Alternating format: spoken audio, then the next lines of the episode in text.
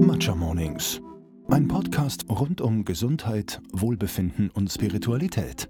Wie eine Spa-Session für deinen Verstand, eine Aerobic-Klasse für dein Inneres, ein Werkzeug zur Bewusstseinsmachung. Dein auditives Heilbad. Hallo zusammen, mein Name ist Christina und ich spreche heute mit der lieben Laura Sänger. Laura hat diesen Sommer ihr Seidenlabel La Katz gelauncht. Dabei arbeitet sie mit der sogenannten Organic Peace Silk. Momentan ist der Aufhänger ihrer Kollektion ein langer, wirklich wunderschöner Seidenmantel. Ihr findet online auf www.matchamornings.de auch eine Zusammenfassung sowie äh, Fotos. Es soll aber ganz bald mehr geben, sowie eine Bluse und Kleider. Also haltet definitiv Ausschau danach. Ich würde auch sagen, starten wir gleich in die Folge, aber als kleines Goodie bietet Laura allen Hörern und Hörerinnen mit dem Code Matcha Mornings, groß geschrieben, minus 10% Rabatt auf alle Kleidungsstücke, sprich Mantel und Bläser sowie ein gratis ähm, Scrunchie on top. Ich bin ein Riesenfan von den Scrunchies. Äh, ich habe freundlicherweise zwei, drei von Laura bekommen und ich trage sie echt die ganze Zeit. Also ja, holt euch eins. Wir würden uns freuen, wenn ihr die Folge auf Social Media oder mit euren Freunden teilt. Und jetzt wünsche ich viel Spaß beim Zuhören. Wie startest du in den Tag, Laura? Am allerliebsten ausgeschlafen. Das ist mein Idealzustand. Um, sehr gerne mit Sport, mit Bar oder Hot Pilates. Bar ist eine Mischung aus Ballett und ähm, Pilates. Und ähm, Hot Pilates ist, heißt fälschlicherweise Hot Pilates, man nimmt aber nur die Atmung von Pilates und es ist ein Hit-Training. 60 Minuten lang in einem 38 Grad warmen Raum, schwitzt wieder die Kalorien weg. Ähm, genau, das ist so was, was ich sehr gerne mache morgens. Und, Gehst du da äh, meistens aber wohin?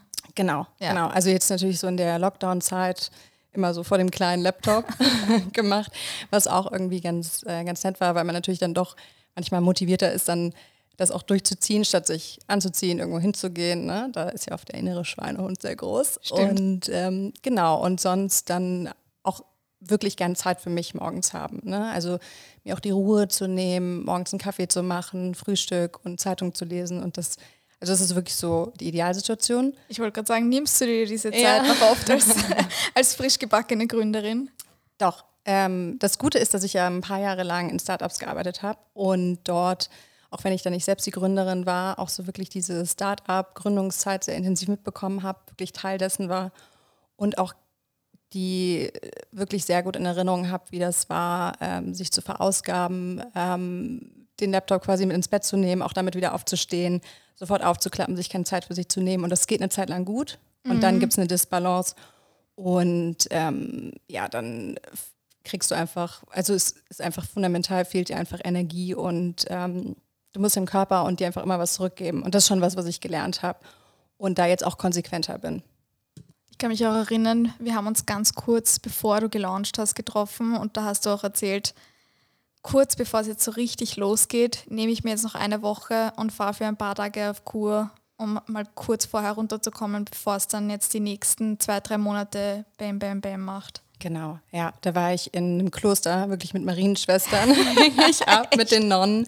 Und es war absolut genial. Ich habe natürlich ein bisschen den Altersdurchschnitt gesprengt, ja 80 plus, aber es war eine ganz tolle Erfahrung, die ich auch jedem ähm, empfehlen kann, weil es selbst wenn man sagt, ach ja, komm, am Wochenende nehme ich mir mal ein bisschen Zeit für mich, ist es doch ähm, was anderes wirklich die eigene Umgebung mal zu verlassen. Und es war alles, musst du dir vorstellen, sehr reduziert. Also ich habe wirklich wie in so einer Internatszimmerpritsche geschlafen und hatte einen eigenen Therapieplan. Es wurde nur vegan und basisch gekocht und äh, meditiert und ja, sehr viel fürs eigene Wohlbefinden getan und es hat absolut gut.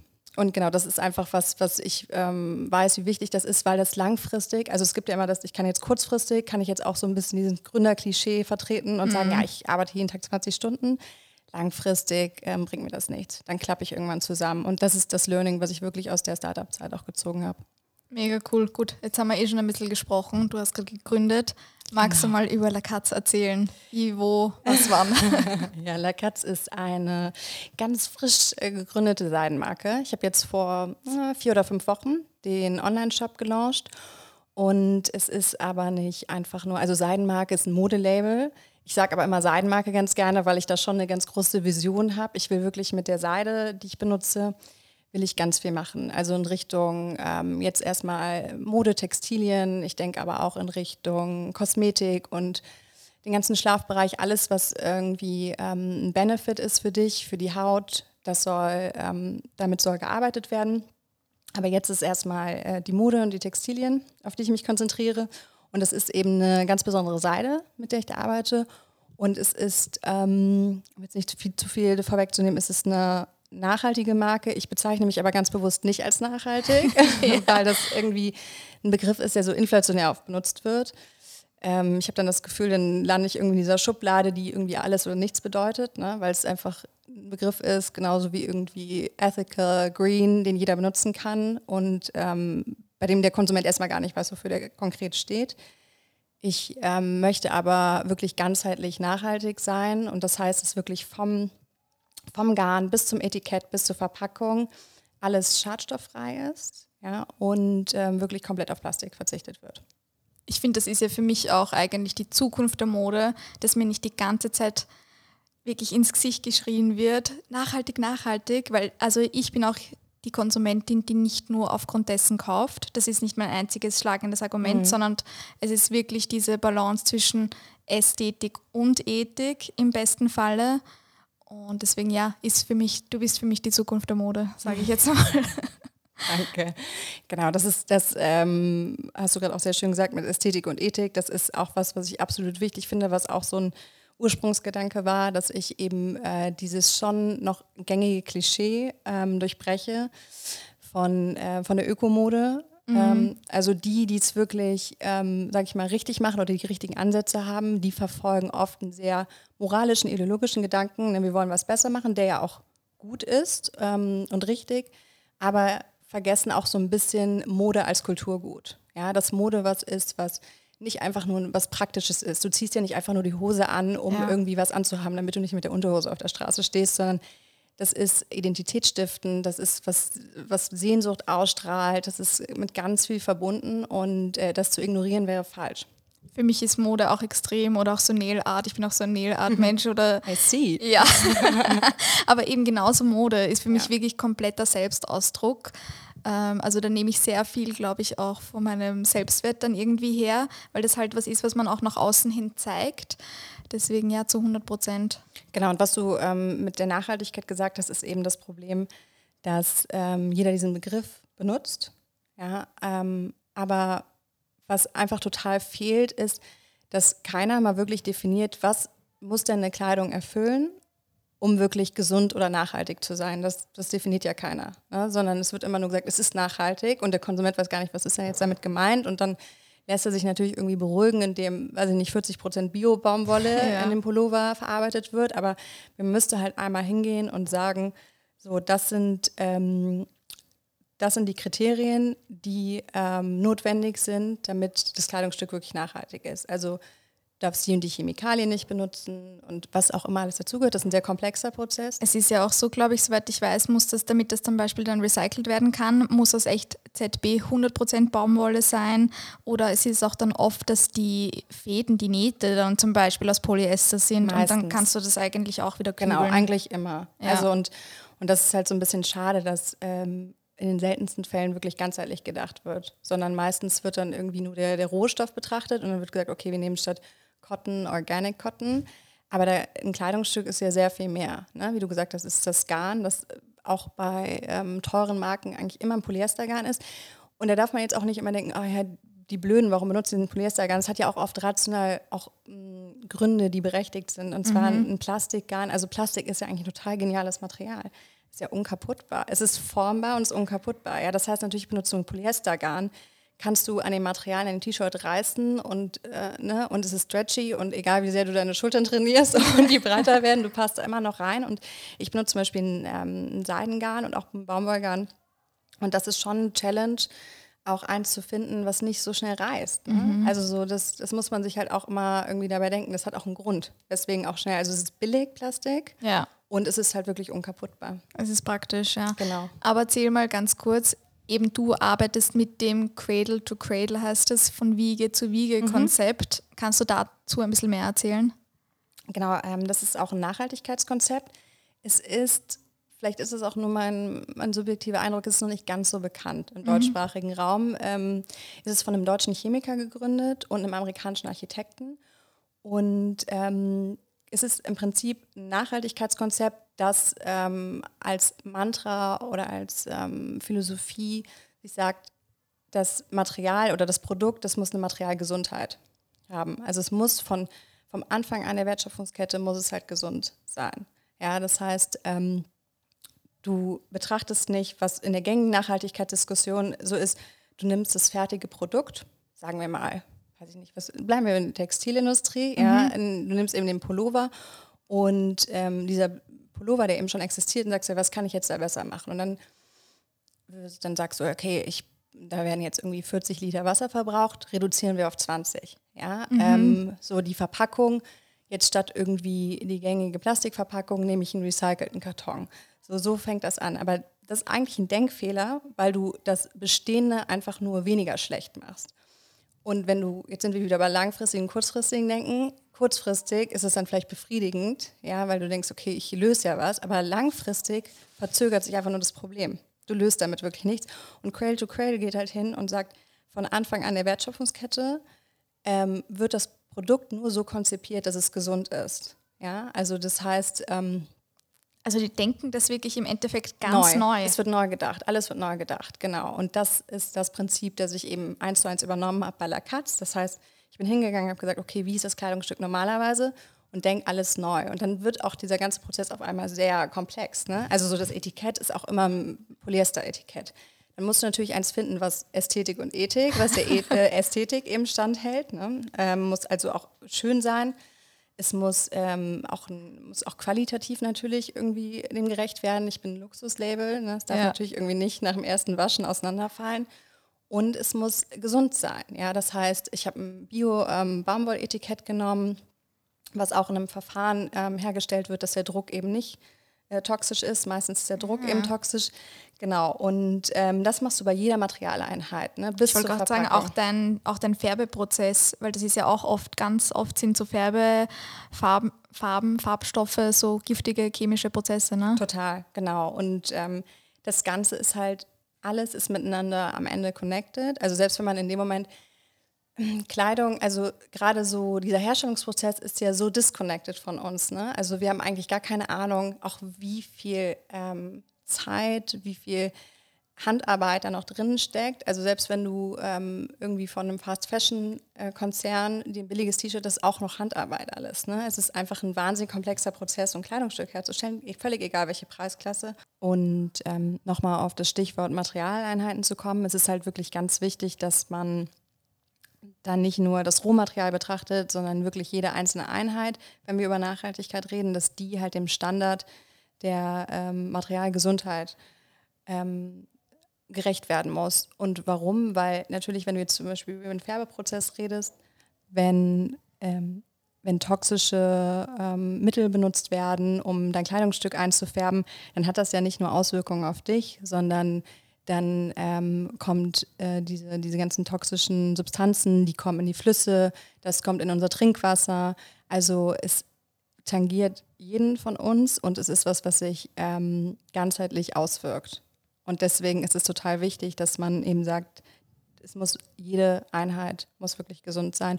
Und das ist auch ehrlich gesagt was, was ich mir wünschen würde, dass das auch ein höheres Bewusstsein wird. Also wenn wir über Nachhaltigkeit reden, dass das genauso die Dinge sind, die man auch die Konsumenten, wobei ich auch kein Fan bin, das jetzt alles bei den Konsumenten auszulagern, aber grundsätzlich, ja. dass das die Fragen sind, mit der sich Industrie, Politik und Konsumenten beschäftigen, ähm, dass man wirklich jede Materialeinheit in Frage stellt. Ja? Und nicht nur sagt, ach toll, okay, Biobaumwolle und dann zufrieden. Und das war es wieder. Genau, ja. ja. So Seide ist jetzt wirklich das, das Aushängeschild bei La Katz. Eben all deine, dein schöner Mantel, deine Bluse, die bald rauskommt, ähm, sind alle aus Organic Peace Silk, nennt man das auch. Kannst du uns dazu ein bisschen mehr was erzählen? Weil ich glaube, vielen ist auch gar nicht bewusst. Ich glaube, wir denken immer Seide, super schönes, äh, natürliches Material. Nur, dass es natürlich trotzdem ein bisschen problematischer ist, das Ganze, ist vielleicht vielen gar nicht bewusst. Ja, das ist ähm, ähnlich wie bei der Baumwolle, nur ist da auch mein Gefühl, dass doch bei der Baumwolle inzwischen ein Bewusstsein dafür existiert. Konventionelle Baumwolle ist vielleicht doch nicht so gut und deswegen greift man doch eher tendenziell auf Bio-Baumwolle zurück, weil zum Beispiel konventionelle Baumwolle hat nichts mehr mit natürlichem Material zu tun.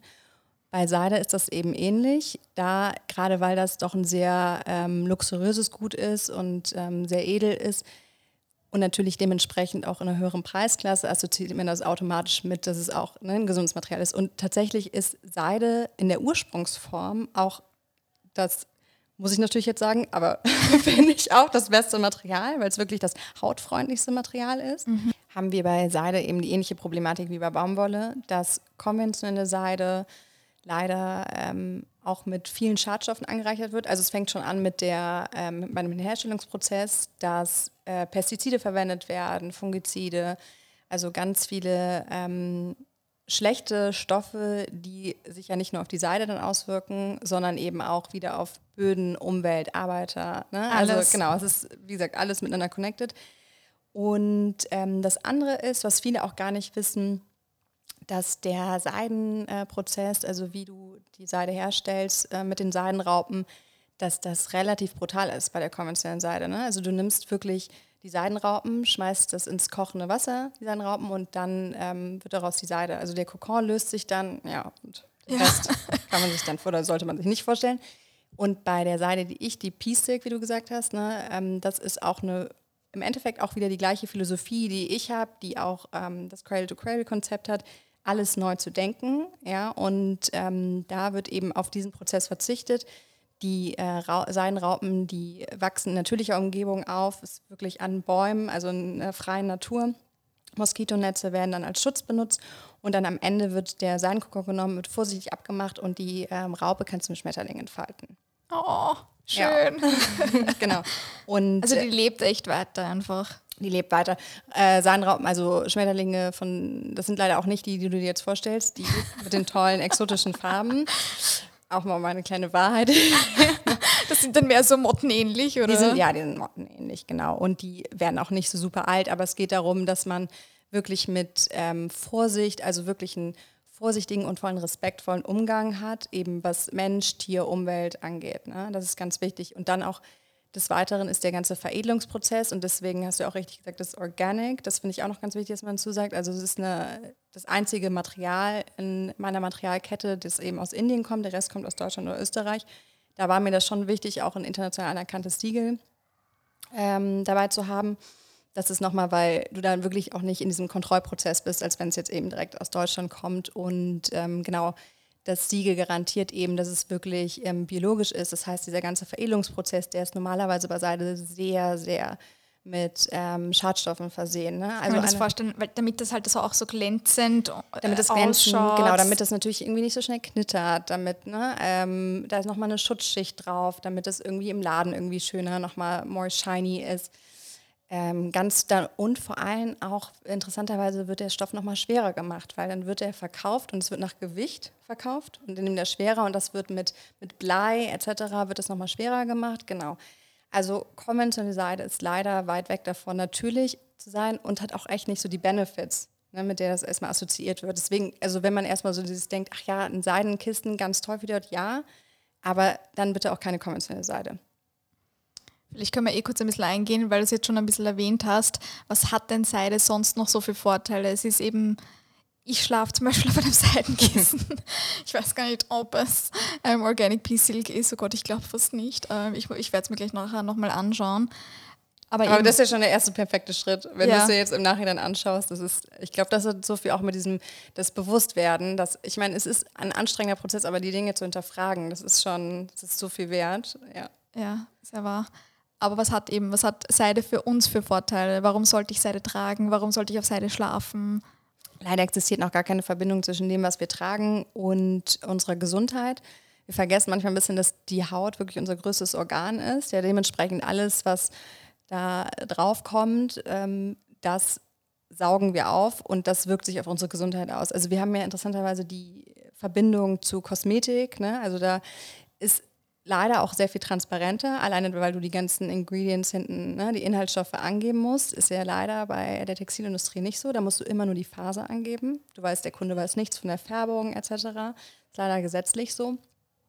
Ja, also spielt leider den ganzen Textilkonzern sehr in die Hände.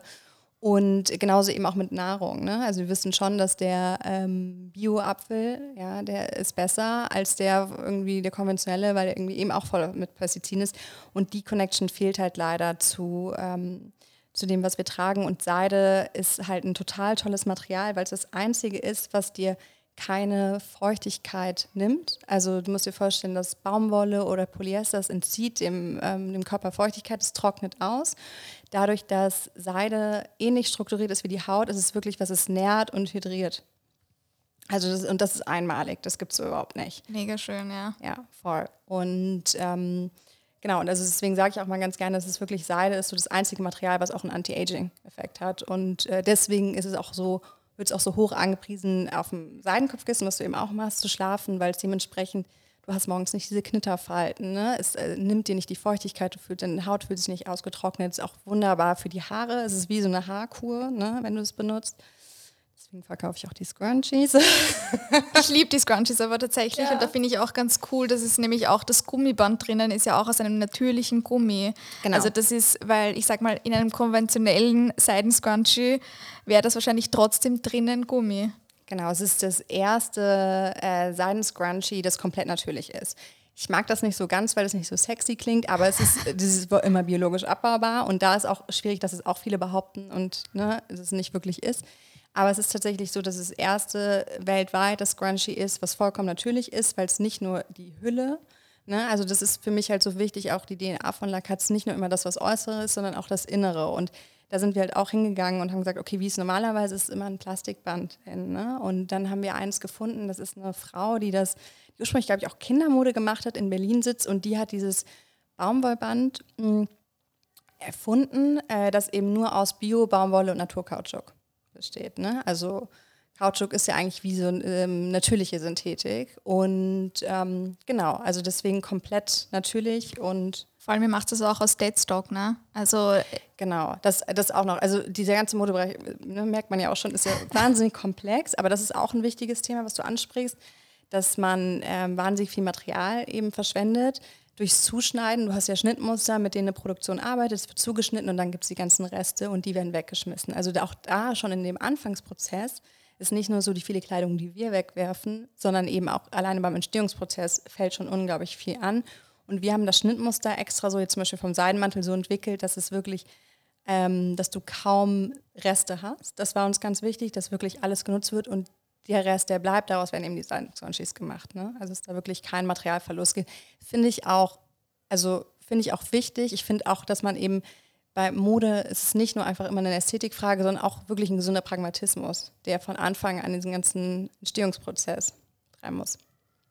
Was würdest denn du sagen, läuft momentan falsch in der Nachhaltigkeitsdebatte? Was ich sehr schade finde, dass wirklich fast jeder das über so eine Moralfrage versucht zu lösen. Also, dass man so tut, als könnte man sich die Moral kaufen. Im Sinne von, wenn du dir jetzt die Jeans holst, ja, dann bist du irgendwie, dann rettest du den Planeten. Ja, oder dann rettest du davor, den, die Schildkröte davor, irgendwie die Plastikflasche im Mund zu haben, weil wir verarbeiten aus den Plastikflaschen irgendwie neue Sneaker. Und das finde ich einen ganz, ganz falschen Ansatz. Ich finde das wahnsinnig unsolidarisch, wenn man das macht. Also wenn man versucht, über ein Konsumverhalten ähm, ja, Moral rüberzubringen, so sollte das auch nicht sein. Und weil es Tatsache ist, ich rette jetzt nicht den Planeten, auch wenn, wenn du jetzt meine Seitenmäntel kaufst. Ne? So, und ähm, ich finde es generell falsch, dass es so stark auch beim Konsumenten ähm, verankert ist. Verankert ist. Ja. Genau, genau. Also es ist eine, im Endeffekt muss es eben aus diesen drei Gliedern wirklich, ähm, es muss, müssen politisch, es müssen Regulierungen ja, auf äh, nationaler, internationaler Ebene vor allem. Es gibt ja in der EU sogar schon ein Chemikaliengesetz, REACH heißt das. Das hat aber leider das völlige Paradox, dass es nur ähm, in Europa produzierte Kleidung betrifft. Das heißt, alles Importierte ja, fällt nicht unter das Gesetz. Ja, okay, come on. Wir wissen alle, dass ne, ja. so das Wenigste. Ich meine, die Färberei, mit der ich in Wien zusammenarbeite, ist eine der letzten Färbereien in Europa. Ne? Also es ist so, es, also es müsste politische Regulierung geben. Es muss von der Industrie wahre Nachhaltigkeit geben im Sinne von wirklich innovativ denken und nicht das als Marketing-Tool verwenden. Und ähm, es darf eben nicht beim Konsumenten ausgelagert werden. Der Konsument nicht indem er kauft, ja, ähm, macht er die Dinge besser, sondern indem er Dinge hinterfragt. Ja, das ist so der Ansatz. Schön, I love it. Zum Abschluss vielleicht, auf was sollte ich denn achten, wenn ich jetzt eben versuche, nachhaltig zu kaufen? Und hast du vielleicht auch irgendwelche bestimmten Ressourcen für uns? Also ich gebe ehrlich zu, das ist ein komplexes Thema und es ist auch ein ähm, ein schwieriges Thema, weil Mode einfach so mit unglaublich schönen Bildern aufgeladen ist. Und wenn du dich dem Thema wirklich näherst, dann wird es leider dreckig ne? und unbequem.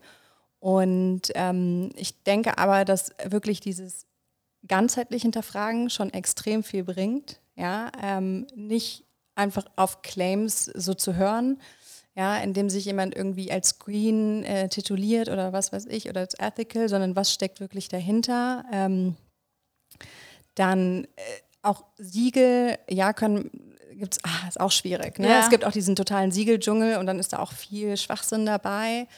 Ähm, könnte ich aber auch deinen Zuhörern und Zuhörerinnen auch noch irgendwie Siegel, die wirklich auch vertrauensvoll sind, noch ne? nennen, die du dann auflisten kannst. Und ähm, sonst, was ich total hilfreich finde, ist wirklich ähm, ganz konkret zu hinterfragen, weil das oft so eine Kette des Hinterfragens auslöst. Also beispielsweise, das versuche ich auch zu machen, ich gehe in ein Geschäft und kaufe mir einen Ledergürtel, dann wirklich die Verkäuferin zu fragen, ja, wo wird denn der gegerbt? Die Wahrscheinlichkeit, ohne dass ich jetzt zu sehr judgen will, ist relativ groß, dass die Verkäuferin das nicht weiß, aber da findet dann ein Prozess statt.